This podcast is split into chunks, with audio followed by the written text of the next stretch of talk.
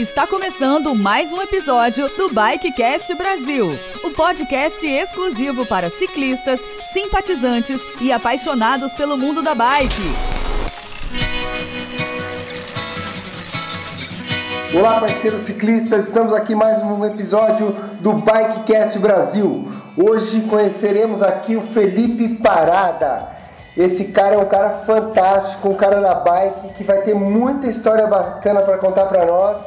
E ele vai falar como a bike transformou a vida dele, como a bike trouxe para ele essa rotina de atividades que hoje ele faz, que é coisa invejável, coisa fantástica. E nós traremos tudo isso para vocês hoje aqui no Bikecast Brasil, com muitas histórias inspiradoras.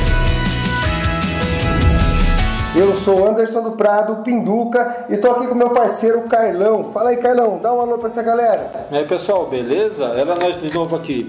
Hoje a ideia é conseguimos achar um especialista na bike para trazer mais informações para você e mais um pouquinho dessa história das duas rodas que persegue a gente de todo o Brasil. Legal, Carlão, e não vamos deixar de lembrar aqui do nosso editor mestre, o Marcelo Cardoso, quem prepara todo esse material com muito carinho para nós. E aí, Carlão, agora que você já deu um alô, já falou, nós estamos aqui e vamos receber o nosso alô do Felipe Parada. Felipe Parada, dá um alô para essa galera da bike aí, Felipão. Poxa, estou muito contente de receber vocês aqui no meu escritório e é sempre muito bacana conversar com você, Pinduca, que eu conheço há anos já. Carlão, não tive muito contato pessoalmente, mas acompanho ele na vida, do, na vida online, né? Instagram, na época da força, do Força do Pedal. Então eu conheço os dois de longa data e é um prazer imenso estar aqui e poder conceder essa entrevista, espero, bacana para vocês. Que legal. Parada, e assim, uma das coisas que nos trouxe aqui, além dessa pessoa fantástica que você é.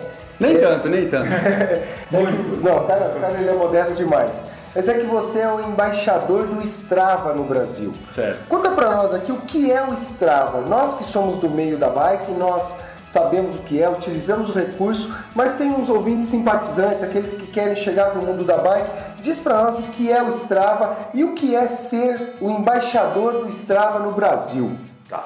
O Strava surgiu, creio eu, em 2009, né? Começou a engatinhar em 2009 e foi um aplicativo que nós chamamos de gamificação.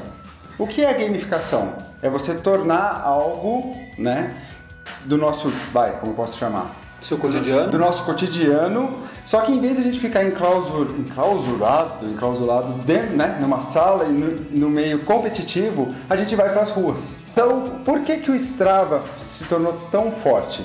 Pelo fato de ter essa competição entre você mesmo e entre os outros, que é chamado de segmento. Então, pessoal, o Carlão aqui é um cara que usa o Strava há 333 anos quase.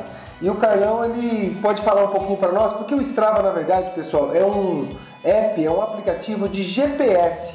Ele vai controlando aí os seus percursos. E conta para nós aí, Carlão, como que você descobriu o Strava, por que, que você usa o Strava hoje no seu dia a dia? Bem, eu procurei o Strava já com aquele intuito de achar um aplicativo, né, um app, é, literalmente um programa fitness que conseguisse tanto gravar o, o meu, a minha atividade, como eu pudesse também fazer uma comparação com os meus próprios exercícios. Porque eu acho, o que eu achei legal no, no app do Strava é que, primeira coisa, ele não apresenta comerciais. Então você não tem ali aquela propaganda no meio do aplicativo. Então você usa ininterruptamente e você consegue gravar bem. Além, como, como o nosso amigo Felipe já falou, você tem segmentos. Então é muito legal você sair e fazer um treino hoje, amanhã você repetir o treino no mesmo circuito e você conseguir ver a sua melhora. Tanto numa competitividade que ele deixa você comparar com um outro atleta, como com você mesmo usando como se fosse seu próprio treinador. Esse é o meu intuito, essa é a minha maneira de usar o Strava. Poxa, Carlão, mandou muito bem. Desculpa te interromper, mas ficou muito melhor do que eu. Parado, o que é ser um embaixador do Strava? O que, que é isso? Explica para nós. É, eu comecei a usar o Strava em torno de 2011, né? E como o Carlão estava procurando um aplicativo, porque toda a minha vida eu pedalei. E eu tinha um caderninho, né? Aqueles caderninhos de. Que vi- eu até brinco bem no Kinder Ovo, né? Aquele pequenininho, tudo dobrado. E eu marcava todos os quilômetros, né? A gente usava apenas o Katai, então a gente chamava pela marca, né? Não chamava ciclocomputador. Então eu chegava do pedal e marcava a minha performance, tempo, quilometragem nesse papel. Né? Como a grande maioria dos ciclistas Era mais assim que funcionava. É. Sempre foi desse jeito. Aham, para vocês terem uma noção quantos quilômetros você estava rodando no mês, no ano, enfim. E testei vários aplicativos, né? E o Strava realmente foi o que brilhou nos meus olhos. Na mesma época, quando eu criei a conta do Strava, eu ouvi o nosso amigo Lance Armstrong, né? Que eu fiquei sabendo hoje também que ele também tem um famoso podcast, né? De comentários de grandes voltas. Eu baixei o Twitter, porque o Lance Armstrong também estava usando na época É e. Aham. e começou era também sim zerado. Falei caramba, o Lance Armstrong usa, também vou usar, deve ser bom. Então foi simultaneamente. Passados três, quatro meses, eu recebi uma mensagem pelo Twitter, pelo Twitter, é, do Strava, que não era tão famoso assim, me convidando para ser um, um embaixador. Só que na época eu respondi, né? Ah, não, desculpa, eles não me convidaram. Eles pediram uma indicação de um embaixador para um embaixador aqui no Brasil. Claro, nada bobo. Puxa aí, sou eu, sou, sou eu, eu, pô. eu mesmo. Que legal. Só que quando eu falei que eu quero ser o embaixador, adivinha? Fiquei no vácuo. Eles não deram resposta. não me Esqueceu. Esqueceram, e ficou até hoje, se eu for buscar no Twitter as, as mensagens mais antigas, vai estar lá. Nunca mais. Aí eu fiquei encucado, falei, poxa vida, né? Surgiu esse é, pedido de indicação. Só que depois nunca mais me Não responderam. vale pra mim? Aí é sacanagem. Não vale pra mim? Pois é. Passaram-se, eu não lembro ao certo, um ano, dois anos. Eu falei, poxa, eu vou ter que arrumar um jeito de entrar nesse, nesse aplicativo. Vou ter que mostrar pra eles que eu posso, eu sou capaz. Então, assim, foi, deixou, ficou tipo meio desafio pra mim. Que legal. Enfim, quando surgiu a criação dos clubes, não sei se vocês Sim, claro, claro. dentro do Strava, eu falei, essa vai ser uma ótima ferramenta para mostrar que eu Tenho condição. capacidade, tem condição. capacidade, né? Poxa, lembrem de mim. Vocês me mandaram uma mensagem três Eu sou brasileiro. E quando eu sou brasileiro, eu sou o cara que Não, bate não desisto, não desisto desisto nunca. nunca. Quando surgiu essa ideia de clubes, eu falei, é aí. Uma curiosidade, por que que surgiu essa ideia de clubes e me tornar visível a eles? Lembram do Orkut? Sim. Dentro do Olha, eu não Orkut... lembro muito bem, não. Uma conversa que parece que. Alguém já ouviu falar, um amigo meu. Um amigo Não, meu você assumir o sobre Barba Branca. Eu, eu lembro do Orkut assim. Ainda mais do Migracult ainda, que veio logo depois ainda pro Facebook. E aí Mas você- vamos lá. Aí vocês lembram da comunidade, das comunidades do Sim, Orkut? Claro. Eu criei na época com o intuito de ganhar uma assinatura de uma revista. Olha, isso ajudou muito. Então, quer dizer, a Bike Action indiretamente me deu um, um empurrão. Eu criei a comunidade Bike Action dentro do Orkut. Que legal. E aí você começou a ganhar E pessoas. comecei a divulgar, tipo, trabalho de formiguinha, convidando, entrem para a Bike Action. Comecei a colocar algumas postagens relacionadas à Bike Action, mas eu nunca tive nenhuma. Hoje eu conheço o Piva, enfim, mas eu não tinha nenhuma ligação com a revista. Mas eu tinha a comunidade dentro do Orkut. Aí acabou o Orkut, né? Fiquei órfão da, é, órfão da comunidade. sua comunidade. Enfim, mas eu falei, olha, esses clubes, né, que foram criados, vai ser o canal deles de chamar a atenção. Então, no dia seguinte, eu já criei a comunidade Strava Brasil. Entendi. Dentro E aí você Strava. chamou a atenção da galera com o nome Strava Brasil com essa organização. Então, mas Pinduca foi trabalho de formiguinha. Então, como eu fiquei com aquilo na cabeça, eu fui convidando amigo por amigo, amigo do amigo, amigo do amigo do amigo, mandando link, mandando tudo, convidando um por um. E em pouco tempo, eu creio eu em um ano aproximadamente, a comunidade Strava Brasil já era uma das maiores do Brasil. Acho, não, estava batalhando entre o Pra Quem Pedala e o Strava Brasil, dentro do, dentro do Strava. Que história bacana. E cresceu a tal ponto que se tornou uma das maiores do mundo. Maior do que grandes marcas. Aí voltaram a lembrar do Felipe Parada. Aí novamente. Chamou a atenção e falaram: Cara, quem que é esse cara aí do Brasil que tá- criou uma- um clube, não é comunidade, não Strava, né? Um clube que tá com 50 mil membros. Como assim? Aí sim, eles me mandaram mensagem, aí surgiu o convite de embaixador, influenciador. Aí eles se responderam, né? E aí me responderam e aí. Que legal. Tô hoje. E eu tenho uma história interessante que queria dividir com você, que eu sou organizador de corridas de mountain bike. E eu fazia os percursos, eu usava o Strava para me ajudar com esse amparo de GPS, e eu fazia, o primeiro momento eu fazia aquilo de moto. E aí tem um dispositivo lá que determina quem é o campeão de determinados trechos, determinados percursos. Rapaz, é o com, não é isso? Isso mesmo, você tirava o com de todo mundo. Eu ganhava o com, eu era o com número um, eu era um fera, mas eu ia de moto. Quando eu descobri que os caras queriam me matar porque eu tava tirando, na verdade, os primeiros legítimos primeiros colocados, aquilo lá me chamou a atenção, eu fui apagando tudo e aí eu entendi o que é a importância do Strava para o ciclista porque ele de fato registra os seus percursos e os seus tempos nesse percurso. A gamificação entra exatamente nesse momento. Eu tenho permeado muito esse mundo tecnológico, o mundo das startups, e de fato essa gamificação ela nutre o ser humano de querer mais. Ele jogando com ele mesmo ou ele jogando com o próximo, né, com outras pessoas. Que legal, bacana, acho que nós Na língua, começamos- na língua do Strava, você subia a atividade você era é, sinalizado. eu aprendi isso aí, cara. Eu aprendi a duras, duros trancos, né? Mas eu deixei de usar o Strava agora nas motos para fazer as corridas. Mas poderia até usar e colocar como privado. É. Aí não apareceria pra ninguém e também não ia tirar o com, não ia tirar nada de É o que ninguém. tá acontecendo, viu? Parece pelas Felipe? estatísticas também. Ô Felipe, mas você também é ciclista, Felipe. Conta pra nós. Você é ciclista, você pedala qual bike, quais estradas? Conta um pouquinho pra nós. Bom, eu pedalo desde sempre. Né? Então as pessoas perguntam pra mim, que ano você começou a pedalar? Eu não me vejo fora da bike. Legal. Eu parei de pedalar realmente dos meus 18, né? Quando nós tiramos a carteira de motorista. motorista. Agora eu tenho carro, agora eu tenho poder. E acabei deixando a bike um pouco de lado, né? Dos meus 18, morei fora do país e voltei a pedalar aos meus 20, com os meus 22 anos aproximadamente. Com mais uns 20 quilos, então eu falei, nossa, eu preciso criar vergonha na cara e voltar a fazer o que eu Sua gosto. atividade minha física, atividade seu prazer, que era pedalar. E você pedala mountain bike, speed, o que, que você gosta? O que tá na tua veia, cara? Então, todo mundo, todo ciclista, quer dizer, a grande parte, né? Não posso falar todo mundo, senão vai ter uma galera que vai brigar comigo. Começa no mountain bike. Entendi. Né? Porque é uma bicicleta mais acessível, o pedal é mais fácil de encaixar, o SPD, enfim. Então, a grande maioria, né, mesmo na cidade ou no asfalto, acabam é, optando pela mountain bike.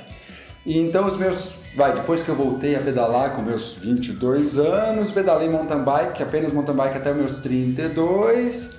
E depois eu migrei para o, para o road, para o speed. E preciso criar vergonha na cara e voltar a pedalar mountain bike, que é a minha origem, digamos. Mas a gente pode jogar que a sua predileção hoje é road. É road. É rua, é asfalto. Eu gosto muito, curto muito a Serra de Campos. É, os meus parceiros lá do Letap Brasil, né, as provas que são na região da Serra da Mantiqueira. Eu acho que para mim não há lugar melhor de pedalar. É, E ouvinte, só pra, e você ouvinte que está conosco aqui, só para vocês entenderem esse contexto, nós estamos na cidade de Mogi das Cruzes, onde nasceu agora o podcast que é o Bikecast Brasil. Aqui é um berço, na verdade, é um celeiro de ciclistas, de ambientes favoráveis. A nossa região aqui é fantástica, não só pelas estradas de asfalto que nós temos aí, as boas estradas, e também pelas trilhas e estradas de terra que nós conseguimos fazer o nosso prazer aí de pedalar, mantendo aí a nossa saúde e o nosso, nosso esporte. Agora é o seguinte, o Felipe, diz uma coisa pra mim. Quando a gente está no mountain bike, muitas vezes você tá, eu sou do mountain bike, né? Então você tá ao lado de alguém que sempre tem aquela frase clássica do biker, Qual é a sua clássica pro teu amigo que tá ao lado ali, enfrentando com você as suas estradas, as suas pistas? A clássica, essa é a última subida? Cara, eu acho que todo mundo só sabe dessa. Acho que Eu todo... acho que todo Acho que todos mundo. só citam essa, né? Essa daí, galera, mais uma vez está conosco aqui para descontrair. E olha, tô avisando, hein? Se vocês ouvirem, vocês estão começando agora. Esta é a última subida, duvidem. Porque a última subida, ela é longa demais. Fala, Carlão. Mas eu acho que a gente aproveitando assim, eu que sigo o Felipe já tem alguns anos já, é, eu acho que para ele seria aquele, aquele, aquela frase assim, não é pertinho, é logo ali. Porque o cara não sai dos três dígitos, então não dá nem para discutir com isso, né? Pessoal, sai dos três dígitos. Fala pra gente aí, Felipe. O que, que é o sai dos três dígitos aí, Felipe? Bom, esse ano eu tô um pouco mais preguiçoso, né? Deixei um pouco menos os três dígitos, né? Porque minha vida tá um pouquinho mais corrida. Mas eh, nos últimos cinco anos eu rodei 20 mil por ano. Então 20 vezes 5, 100 mil? 100 mil quilômetros nos últimos cinco anos. Mas olha, pessoal, uma coisa interessante. Quando nós estamos de fora desse mundo, a gente acha que quem consegue isso é só o Ultraman. E na verdade, o Felipe é um cara normal com suas atividades profissionais. Conta um pouquinho, Felipe, o que que você faz na sua vida, no seu dia a dia? Qual é a atuação profissional aí? Conta pra nós. Bom, eu brinco que a, a vida ciclística né, é o meu carro-chefe e que de como hobby eu sou professor de inglês. Então eu tenho meus alunos VIPs, começo a trabalhar às seis e meia da manhã, é, dependendo do dia da semana paro às 11 da noite, né? Claro que eu tenho os intervalos durante o dia para poder correr, para poder pedalar, para poder ir na musculação, para manter a forma. Mas eu trabalho normalmente de segunda a sexta, arregaço a manga e bola para frente. Então e a gente tem- encaixa os horários. Então não tem desculpa não, galera. Quem quiser, na verdade, começar a tua vida com a bike, é lógico que você não vai precisar pedalar 100 mil quilômetros nos 5 anos, mas é só encontrar um tempinho entre as suas atividades. E o Carlão também, nós já nos apresentamos aqui, tem uma vida normal, uma vida um pouco fora do cotidiano, que ele é enfermeiro, e acaba atendendo alguns plantões, alguns horários alternativos, mas o Carlão também encaixa as suas atividades nesse contexto, não é isso, Carlão? Eu tô meio triste agora aqui pela quilometragem do Felipe aqui, né? Eu contente com meus 50 mil aí, mas tudo bem, vai. Mas assim, agora como eu tô entrando, mudando um pouquinho de ciclismo pra, pra corrida, eu tô conseguindo aumentar esses números. Mas chegar aqui na, no nível do embaixador aqui é complicado, hein? Mas segue firme aí, rapaz. Segue firme que você ainda tem chance. Sua barba ainda não tá totalmente branca, você tem uma estrada longa pela frente aí, Carlão. Não paro nunca, é rodando de bike o dia inteiro, todos os dias. Se impossível, ainda vou todos os dias de bicicleta pro trabalho, vou e volto. É pouquinho, mas. Tá somando as quilometragens. Tá bom, todo dia, isso trava marcando a gente. Ô Felipe, diz uma coisa para nós encerrarmos esse primeiro bloco. Eu gostaria de ouvir de você o seguinte: o Strava é uma ferramenta muito importante para o ciclista e nós temos no Strava uma versão que se chama de versão gratuita e uma versão paga. Fala um pouquinho para nós, porque quem está chegando agora não entende muito bem isso e acha que tudo precisa pagar. Conta para nós como que funciona aí. Olha, o Strava, né, ele oferece muitas opções, muitas coisas na versão gratuita. Então, se você está começando agora, né, você não tem um potenciômetro, você não tem cadência, até mesmo uma cinta de batimento cardíaco, não precisa assinar, né, fazer assinatura do Strava logo de cara. Então, a partir do momento que você for investindo na sua saúde, investindo na bike, tendo um equipamento melhor, ver quais são os- as performances que você quer acompanhar. Então, depende da assessoria esportiva. Então, algumas assessorias esportivas, eles trabalham em cima do batimento cardíaco. Outras assessorias trabalham em cima do potenciômetro, que daqui a pouco o nosso amigo Pinduca pode explicar melhor para vocês. Então a gente pode dizer que você, se você adquirir um programa, ou pode, se eu posso chamar de programa, mais prêmio de Strava, você tem acompanhamento fitness completo. Praticamente. E tem até um bem interessante que chama o Suffer Score. Então você vê o seu nível de sofrimento, porque o ciclista que é ciclista gosta de sofrer, né? Com certeza. Xinga bastante, pergunta por que, o que eu tô fazendo aqui, enfim, mas depois que chega em casa fala, nossa, que sofrimento gostoso. Que dia que é o próximo? Ah, que dia que é o próximo Que legal. que eu vou sofrer mesmo? Pessoal, esse é o ambiente da bike, esse é o mundo das duas rodas que nós aqui do Bikecast Brasil que- queremos e traremos sempre para vocês. E nós temos também sempre o nosso jabazinho, nosso jabazinho onde a gente traz os parceiros que conosco está conseguindo manter esse projeto de pé e tenho certeza que em pouco tempo outras empresas estarão conosco porque isso tem um fim muito positivo que é o fim do esporte, da saúde, da qualidade de vida das pessoas através do- das duas rodas através da bike. E eu quero aqui agradecer hoje o posto Quality Mogi Shopping, que é lá na rua Narciso de Guimarães, aqui em Mogi das Cruzes, que é um ponto de encontro para os ciclistas que saem não só para as trilhas mogianas, né, nas estradas de terra e na, no meio da floresta, das matas, e ou também é um ponto de encontro para quem vai fazer o seu speed, vai fazer o seu road, que é a pedalada no asfalto. Agradecer o Ronaldo e a Zélia que abre espaço para nós. E hoje, em especial, nós estamos gravando aqui no escritório do Felipe. Por isso que o som com os carros e as motos aí tá numa intensidade menor. Tá um silêncio hoje, É, aqui tá hoje- tão calmo hoje aqui. Carlão, tá tranquilo, parece o meio do mato no meio da trilha, não tem barulhinho de nada, de vez em quando o cachorrinho do Felipe que dá um gritinho aqui, uma latidinha e a gente está acompanhando isso. Agradecer também a Ciclo Ipiranga. A Ciclo Ipiranga é uma loja de bike aqui na região de Mogi das Cruzes, que tem lá duas pessoas fantásticas, além de todos os funcionários que são o Fernando e o Edson, que pai e filho, que são exemplos de ciclistas, de seres humanos aí fantásticos, que nós faremos com eles algumas gravações para contar um pouco da história desses caras em cima das duas rodas, Carlão. Então é isso, nós estamos encerrando agora e nós partiremos para o segundo bloco, Felipe. O segundo bloco, ele fala de uma coisa que eu sou suspeito de dizer. Eu sempre falo isso aqui no Bikecast Brasil, porque eu escrevi o Manual do Gestor de Corridas de Mountain Bike. Como organizador, eu sou um apaixonado por olhar para esse mundo. E o, esse material, depois de seis anos de realizações através do desafio Top Bike e do Top Bike Tour, nasceu esse manual que hoje está no formato e-book e ele está sendo vendido, oferecido na hotmart.com. Você com muita facilidade na Hotmart, é uma- um site muito fácil de encontrar o material lá e baixar para que você consiga entender os bastidores das corridas. E eu sempre trago esse bloco com o nosso convidado, Parada, porque nós sempre extraímos um pouco do conhecimento e daquilo que o nosso convidado traz de como importante para um evento de bike. Diz para nós o que, que você vê como alguns ou algum item muito importante quando você vai para um evento, quando você vai fazer suas provas, sua competição. Quando a pessoa né, é, parte para o nível competitivo, porque a grande maioria começa a pedalar, primeiro, preciso emagrecer. Segundo, preciso sair de casa, preciso de novos ares, ter uma qualidade de vida maior. Então, ninguém parte para bike, ninguém pega a bike e fala assim, não, eu quero realmente pedalar para competir.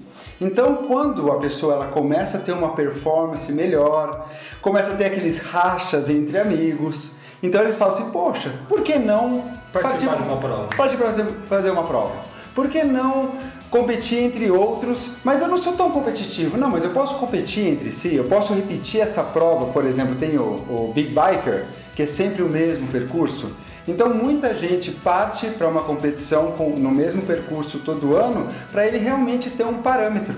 Poxa, eu melhorei. Em 2017 eu fiz um determinado tempo e em 2018 eu melhorei 20 minutos. Então isso é legal do mountain bike. Existem aqueles que são os mais competitivos, que chegam para bater realmente o guidão, e outros que realmente competem onde entra o Strava, né? Que a pessoa pode realmente comparar o tempo. E no mundo competitivo, se alguém está pensando em partir, é não encarar como uma competição, porque senão dá dor de barriga, dá vontade no banheiro toda hora e não consegue dormir. Então assim, não somos profissionais. Nós não vivemos disso. Nós somos amadores, temos a nossa vida regularmente, trabalhamos, trazemos comida para casa e aí sim pensar dessa forma e encarar a competição realmente como um, um lazer. Eu vou aproveitar esse gancho aqui, Carlão, porque nós temos sempre nas corridas normalmente uma cronometragem. Você recebe um chip, esse chip você coloca isso, acopla isso na sua bicicleta, você faz todo um percurso e depois você tem da empresa contratada um resultado de acordo com o seu tempo de realização dessa prova. E é interessante você falar do Strava, porque o Strava normalmente não é um instrumento legal de uma competição, mas ele já desenrolou muita coisa nas provas que eu organizo e eu gostaria que você, Carlão, falasse um pouquinho disso, porque quando você tem a prova através do Strava, que você realizou o percurso, evita um monte de transtorno quando alguém acusa que você cortou um caminho, que você fez alguma coisa que não era legal dentro da competição. Fala aí, Carlão. No, meu, no meu tempo de ciclista amador, eu já tive a oportunidade de participar de algumas provas, tanto de mountain bike como também de speed. Eu participei do, não sei se a pronúncia está certo, falar em frente de professor de inglês é complicado, Agora aqui o negócio mas do Randonner. Né? E eu participei de provas, tanto de 200, 300, 400 quilômetros. Só que como o circuito acaba sendo um círculo, acaba sendo uma, uma volta, é, quem conhece a região, opa, ali tem um atalho. E nessa brincadeira, você, o cara vai, de uma prova um circuito de 200 km, o cara vai lá e ele corta 50 brincando. Não que o Randonner seja uma prova competitiva da, do tempo assim, quem chegou primeiro, ele é simplesmente você cumprir a rota. Só que é muito chato você estar tá lá se matando, se ferrando, né, tentando manter uma média de entre 21 e 22 km por hora que você consegue cumprir um tempo hábil, e você passa o cara, daqui a pouco o cara você, você dá a volta e o cara está na sua frente. Você corta o caminho, daqui você olha de novo, cara. Não, o cara está na sua frente de novo. Isso aconteceu comigo em duas situações, tanto numa prova de randonner como numa prova de mountain bike em Campos do Jordão, que eu e minha, eu minha esposa fazendo uma prova dupla, de dupla mista, passamos por um casal. Casal com placa de identificação diferente. Ponto. Beleza, passamos por ele. Daqui a pouco a gente dá a volta, passamos, deixamos, como a gente brinca lá na roda, deixamos comendo poeira, passando daqui a pouco o casal na frente da gente de novo. A gente ficou muito puto, xingamos pra caramba, conversamos com eles, dizendo que nós estávamos errados e não eles. Passamos na terceira vez. Aí pensa no cara barbudo bravo. Certo? Mas tudo bem, concluímos a prova e, e fomos aí? embora. E o Strava funcionou de que forma? Né? Nas duas categorias, tanto no Audax que eu fiz 200 km, como nesse, nessa de mountain bike em Campos Jordão. Foi o critério de reclamação desempate comprovação. e comprovação dos que nós concluímos o circuito corretamente e que fulano de tal não, não concluiu. Fez. Infelizmente, o cara quando chega em casa, o cara fica tão ansioso de subir a atividade dele no Strava, que o cara subiu o circuito errado dele. Aí tá então tá, ficou tá mais provado, feio ainda. Tá provado que o Carlão é um cara honesto, o cara que realmente tá. fez o circuito e tava certinho. E parada, aproveitando essa questão da organização, quando a gente vai para uma prova, normalmente as vias elas estão interditadas. E você é um ciclista, como você diz, apesar de ter falado amador, eu concordo com você o que é ser amador, eu não vejo você fazendo nada no amadorismo. Você é muito profissional fazendo suas coisas. É bonito ver você se aprontando, saindo, pegando tua bike e fazendo teu percurso. Diz para nós algumas orientações importantes para quem pega a estrada, para quem pedala o speed, o road, como você nos ensinou, nos trouxe aqui. Dê para nós alguma orientação de quem sai para a estrada, divide espaço com os carros em vias de rodagem com velocidade maior, enfim. Explica para nós aí quais são suas características. Bom, como eu pedalo desde sempre, né? Eu acredito que nós, né, tanto o motorista como o ciclista, evoluímos bastante. Tá? Então, há 10 anos, quando a gente saía para pedalar, a fina era muito grande. Né? Existia aquela fina educativa, o que, que esse cara está fazendo aqui, por que, que o cara não pedala na calçada. Então, quer dizer, estrada é lugar de carro, não é lugar de bike. Então, há 10 anos, ou até nem tanto tempo assim, os motoristas existiam essa ideia. Então, eles achavam que nós não poderíamos compartilhar a rodovia com eles. Então, com as redes sociais, com, pessoa, com pessoas bacanas como vocês, instruindo, passando as informações corretas, isso chega também aos motoristas que não pedalam. Então hoje é muito, claro que sempre tem um ou outro, mas é muito menor a fina, a fina educativa, né? A fina educativa é aquela que o motorista tenta tirar o máximo possível de fina para ver, para perceber, né? Olha, eu tô passando aqui, viu? Vai um pouquinho mais para lá. Sobe, sobe, na calçada, sobe né? Na é calçada, ou sobe na ciclofaixa que é totalmente esburacada e que não tem condições, porque a road, a speed, o pneu é muito fino. Então, dependendo da ciclofaixa ou da ciclovia, fica inviável, pela velocidade que nós estamos também, fica inviável compartilhar às vezes com o corredor. Fala para nós aí, uma pessoa normal que não é um grande atleta, qual a velocidade que vocês atingem nessa bike, o Canadá? Bom, na reta, se tiver com um pelotão compacto, né, no, no, plano, enfim, em torno de 38, 39, 40 constante. 40 km por hora, galera, é uma velocidade para bicicleta bacana, uma boa velocidade. Agora, vamos lembrar também, né, Parada, que a ideia é que sempre o ciclista pedale na mão direita das vias, né? Nunca na contramão. É muito básico isso, mas como nós estamos falando com vários públicos aqui, ciclistas e é, simpatizantes, vale essa dica, não vale? Sim, em 2016 eu recebi um amigo americano de Denver, ciclista, ele veio participar do Letap Brasil e nós fizemos alguns treinos aqui na região, né, de Mogi. E quando ele via é, ciclistas, tá? Tanto, tantos trabalhadores, a maioria dos trabalhadores, né? Sem capacete, com a roupa normal, vindo pela contramão, ele abria o, o, a boca e assim, tipo, eu não. Espantado. e Totalmente espantado. Ele assim, ele falou que nunca tinha visto isso em nenhum lugar do mundo.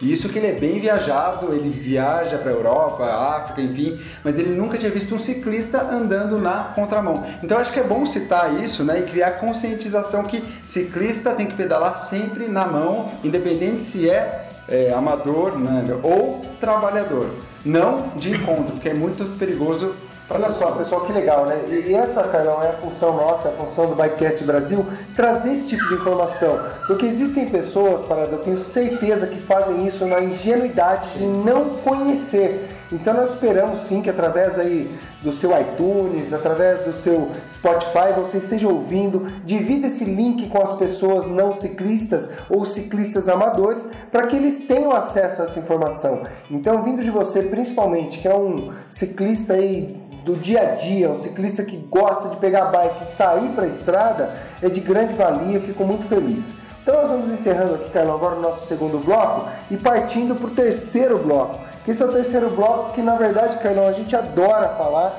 Ele tem aqui um hashtag bacana, que é o hashtag... Eu também pedalo. Eu também pedalo, parada, porque sempre que nós encontramos com alguém num ambiente fora das duas rodas e identificamos com aquela pessoa também pedala, a frase que vem ela é espontânea. Você fala, nossa, eu também pedalo. E aí nós criamos esse bloco para trazer dicas e orientações. Se bem que hoje está tão educativo aqui, está tão legal. Que esse hoje está didático, né? Nossa, o negócio começou aqui nas dicas e orientações desde o começo. Né? Então, entre alguns assuntos, parada como técnica de pedal, segurança, manutenção de bike, os cuidados do que você precisa ter a hora que você sai com a bicicleta para a rua, mesmo de saúde, nutrição, enfim. O que, que você gostaria de deixar para esse grande público do Brasil e algumas pessoas de fora do Brasil que estão acompanhando o Bikecast Brasil sobre orientações e dicas? Poxa, uma dica que eu posso dar que é muito válida, né? Se você for fazer um treino ou partir para uma competição, tente deixar as coisas separadas um dia anterior. Boa. Na parte da noite. Aconteceu esse final de semana, tá? Nós participamos do, da Oakley Challenge, que foi no Autódromo de Interlagos, tá? E mesmo assim, tanto eu quanto a minha noiva, nós separamos as coisas um dia antes, né? Eu aconselhei, vamos deixar tudo separado. Eu tenho um checklist, então eu fui conferindo item por item. Ela não tem o checklist, também uma outra dica, né? E mesmo ela separando o material, os itens a itens, os adereços aí, né? Isso, e colocamos tudo dentro do carro, saímos às quatro e meia da manhã, porque ciclista acorda cedo. Quando nós chegamos no autódromo, o que ela esqueceu? Capacete. O capacete. Esquecer o capacete é, é igual esquecer a vara quando vai pescar. Você não tem como pescar sem vara, você não tem como andar de bike Somente o capacete, sem numa competição, né? numa prova. Então, olha só que legal, pessoal. Fica essa dica desse terceiro bloco, ele é meio rápido, mas é a dica que é significativa. E para os ciclistas amadores, deixa o capacete em cima da bike. Coloca lá amarradinho no guidão, porque a hora que você vai sair, não tem como esquecer. Fala aí, Carlão. Cara, eu tenho um amigo que está aqui do lado aqui, de verde, inclusive aqui, ele sempre tem uma dica que é muito boa. Você vai sair um dia antes, você sabe que no dia você vai acordar cedo, já pega as suas coisas, já deixa separadinho, deixa na sala. Que daí você sai, vai lá, se troca, não acorda ninguém, você faz o seu checklist igual como o Felipe falou, não esquece nada. Porque se você esquecer também, você vai voltar para a sala e não no quarto acordar, no meu caso, a esposa que ficou dormindo. Carlão, eu sei de onde saiu essa conversinha sua, vou explicar que parada que ele não está entendendo. Pessoal, o ciclista parada acabou de dizer, ele sai cedo, né? E eu também saio cedo. Então, para não acordar minhas duas filhas e a minha esposa que estão ali próximas, eu deixo tudo na sala. Eu saio do meu quarto quietinho, passo pelo quarto das meninas sem fazer nenhum barulho de meia para não acordar a galera às 5, 6 da manhã. Então, deixar na sala, galera, é exatamente isso. Deixar tudo pronto, longe, pertinho da bike para não ter problemas. Aí só, só aquele ponto chave que eu acho que o Felipe já deve ter passado por isso. No dia antes você vai lá, faz checklist, você separa tudo, tudo bonitinho. Quando você vai sair direto pedalando, você geralmente você não repara na bicicleta. Quando um dia antes você ainda bota no carro alguma coisa e você acorda de manhã e o pneu furado. Então confere antes e não deixe para sair em cima do horário, já, já acrescentando o que o Felipe falou. Sempre saia um pouquinho antes, porque sempre vai ter um pneu furado. Mesmo com a tecnologia de tubeless agora, com os, com os selantes, você vai acordar de manhã e seu pneu vai estar murcho. Legal, Carlão, legal, Felipe. Vamos partindo agora aqui para o encerramento.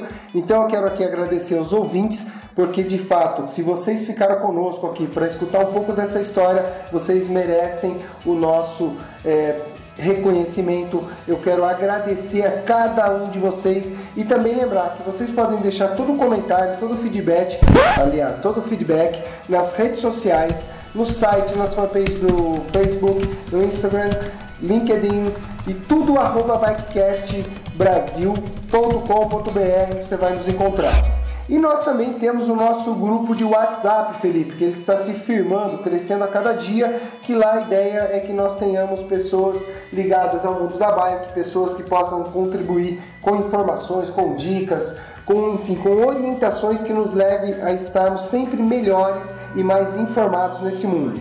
Agradecer mais uma vez aqui o posto Quality Moji Shopping e também a Ciclo Ipiranga que está conosco nesse episódio. E eu gostaria, Felipe, que você deixasse aí as suas considerações finais para o nosso ouvinte, para o nosso ciclista. Tá. Eu quero agradecer muito a Oakley, né? Eu tô com eles desde 2017. Participei as últimas três edições do Letave Brasil pela, pelo time. Super profissionais, qualidade de roupa excepcional, óculos. Que legal. Não tem nem o que falar, né? A oficina Bike Padrão, que é daqui de Mogi também, que tem um serviço 10, um serviço. Aliás, a oficina aqui de Mogi, nós estamos falando aqui da Ciclo Ipiranga, mas a bike padrão do Silas, da galera que cuida das bikes lá, os caras fantásticos também. Super profissionais. E tenho certeza que você está com eles porque eles têm um perfil que é um perfil, vou chamar de perfil parada. Não, e aqui em Mogi nós temos ótimas oficinas mecânicas, né? Então, convido a todos a vir pedalar em Mogi. 40 minutinhos da capital, 40 minutinhos de São Paulo, e aí vocês podem até mesmo aproveitar, né? o- o- vocês podem vir ao sábado e visitar as oficinas, além da do, do- Os atrativos né, de, de trilha, estrada, nós temos aí uma equipe mecânica, técnica boa muito região, boa. né? Pode fazer um review. Que legal. Então, para quem acompanhou aí o Bikecast Brasil, bom, calma aí, tô cortando meu amigo. Termina, Tem mais? por favor. Não, não, não, não, já. E tem, tem a Mind, né? Que Legal. também são uma qualidade excelente de roupa. E eles também fazem produtos personalizados, conjuntos personalizados. E a Trip, do meu amigo Rafael Straub e também do Rafael Ayrton. fantástico, Ayrton, os dois E do professores. João Paulo, né? Isso, grande. Inclusive, a gente está tentando conversar com ele. Tá faltando só datas. Nós vamos trazer essa galera para falar conosco aqui. que é uma Trazer, trazer os três juntos para que é uma um galera papo. que tem muito conteúdo aí e eles hoje estão dando uma força para você, como eu disse, né? Eu acho que é o estilo Parada, né? Felipe Parada, Nem é, tanto, ele nem traz aqui uma qualidade e minúcias nas coisas que vocês olham pro escritório dele aqui, galera, não tem nada fora do lugar. São mais de 300 medalhas aqui, não tem nenhuma empoeirada. Você ver que o cara ele é fantástico. Por isso que é espideiro esse, esse menino aí.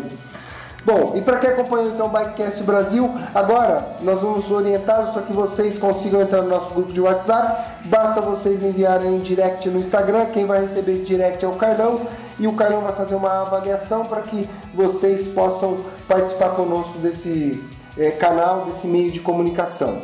Encontre também o Bikecast Brasil nas redes e vá curtindo conforme vocês vão é, ouvindo nossos programas. E para quem está no Spotify, não deixa de ir lá e dar um curtir para nós. E para quem está seguindo no iTunes, deixe lá suas cinco estrelinhas, porque nós estamos com um objetivo e um trabalho muito intenso para que o Bikecast Brasil chegue em, nos quatro cantos do Brasil levando esse conteúdo legal. Então, Parada, muito obrigado, Carlão, muito obrigado mais uma vez por dividir essa mesa comigo.